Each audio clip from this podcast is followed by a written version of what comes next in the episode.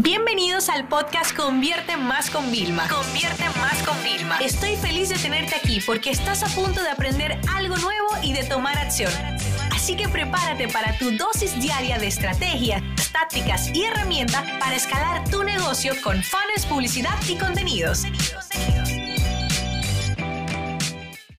¿Cómo hacer un buen anuncio en Instagram? Bueno, la verdad es que hay muchos tipos de anuncios que nosotros podemos hacer.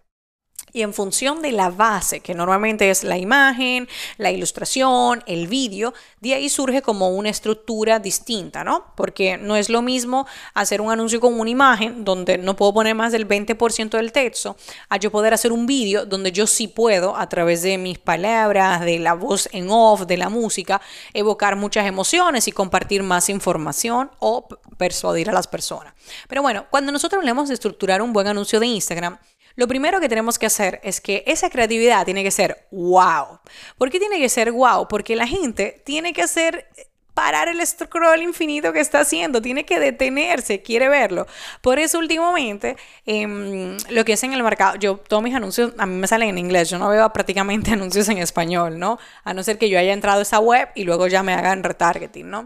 Entonces siempre te ponen de repente un unicornio rosado ¿Por qué? Porque llama la atención, no es lo que tú te estás esperando directamente, ¿no? Entonces muchas veces hay que ser disruptivos. Y nosotros, después de haber estabilizado todas las campañas súper bien, de estar haciendo un montón de experimentos, ya como que haber dominado la parte, vamos a decir, tradicional de las creatividades, como que las básicas, las estándar. Primero eran con Vilma, ya sin Vilma, ya con la marca. Nos, nos, fuimos a una parte creativa, ¿no? Entonces, bueno, yo tengo anuncios como bien divertidos que nosotros manejamos eh, que la gente se queda como, óyeme, eso está súper bien, como por ejemplo, gestiona tus marcas, tus redes, todo, y es un pulpo con un celular, ¿no? Entonces ese tipo de cosas son las que llaman la atención a las personas.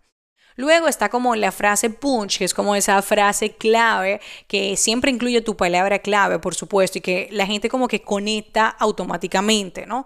Eh, no es como una frase célebre, no, no es eso pero es como esa frase que las personas como que se sienten identificadas, porque esto es lo que va a hacer que va a aumentar el CTR, es decir, el ratio de personas que hacen clic en tus anuncios, es decir, que siguen tus instrucciones o que realmente le provocaste curiosidad. Por supuesto que el tema del logotipo, donde tú lo ubicas, donde no, también es importante. Hay veces que nosotros no le damos prioridad al logotipo del negocio porque ya sale arriba, por ejemplo, si se emite desde Convierte Más, ya sale que es Convierte Más que lo está haciendo. Pero sí que es verdad que si tenemos un logo de un curso, de un producto, o si tú tienes un producto físico, mostrarlo siempre va a venir bien. También hay veces que un eslogan, ¿ok? Lo que viene siendo que hay no sé, cuando tú se lo das a tu creativo, si tú eres la persona creativa, salen diferentes palabras que pueden ser interesantes y esto siempre, siempre viene muy bien. Por supuesto, el tema de la llamada a la acción. Todo anuncio tiene que provocar una llamada a la acción, es decir, que las personas hagan algo. Cuando ponemos el tema de, óyeme, mira, eh, si tú quieres esto, esto y esto y esto, vete a nuestro curso y le, le damos como la información, ahí lo estamos haciendo. Y en otras ocasiones, si tú vas a vender, ¿vale? Tú tienes que describir tu oferta. ¿ok? Dentro del anuncio. Cuando yo le hablo todo esto del anuncio, recuerden que me estoy apoyando mucho en el texto que acompaña el anuncio, que tú crees que nadie lo lee, pero sí se lee, ¿bien? Entonces aquí yo tengo que poner como toda la carne en el asador y yo tengo que presentar cuál es el problema que tienen, el punto de encuentro, cuál puede ser la solución, describir qué es lo que yo estoy ofreciendo, o sea, es decir, qué es, es un libro, es un curso, es una auditoría, es una consultoría, o sea, qué es lo que estoy haciendo y puedo eh, elevar mi oferta hablando de las cualidades, esas características y por supuesto siempre puede haber algo como que presione, incentive y lleve a la gente como necesito más información o necesito tomar acción, ¿vale? Esos son pequeños ejercicios de copywriting y realmente los mejores anunciantes son aquellos que no paran de anunciarse. Y eso significa que no depende de tu presupuesto, depende de siempre estar cambiando. En el 90% de veces que una persona nos dice, Vilma, mi campaña no ha funcionado, normalmente esto es literal. Han hecho una campaña han segmentado muy flojo, es decir, a solamente un tipo de una audiencia y han puesto un solo anuncio. A veces ponen la misma imagen con dos textos y yo, pero vamos a ver.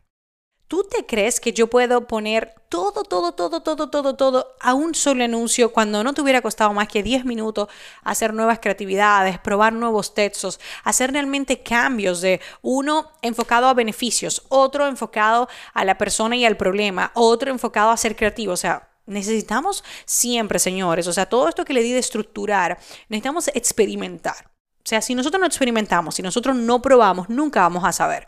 Me dice Milma, ¿Cuál es el mejor anuncio para el sector fitness o para el sector de nutrición que tú controlas con un cliente? Yo digo, bueno, pues el mejor anuncio para mi cliente no tiene que ser para el tuyo.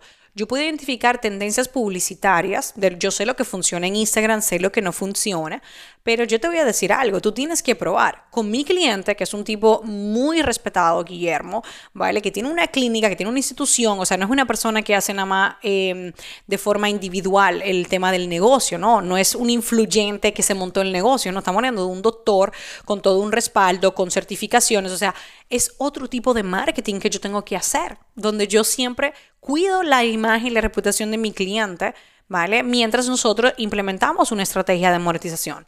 Yo no me puedo poner muy creativa en algunos casos, a no ser que la creatividad surja de la persona, de mi cliente directamente. Entonces, uno tiene que ir haciendo experimentos. Yo llevo más de dos años trabajando con él y hemos experimentado un montón de cosas. Salen las fotos, no salen las fotos, vamos haciendo pruebas. Pero lo que sí te voy a decir es que mientras más experimentamos, mejores resultados conseguimos. Así que diviértete experimentando siempre con tus anuncios. Y recuérdate que cuando haces una campaña de publicidad, nunca es sinónimo de un solo anuncio, sino de múltiples anuncios.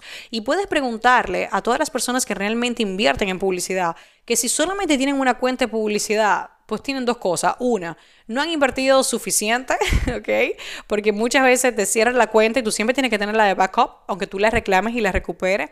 Y número dos, el que realmente experimenta sabe que toda cuenta de publicidad tiene una limitación en el número de anuncios y creatividades que puede hacer y ahí te vas a dar cuenta que una nunca va a ser suficiente.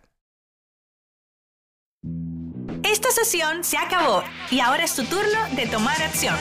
No te olvides suscribirte para recibir el mejor contenido diario de marketing, publicidad y ventas online.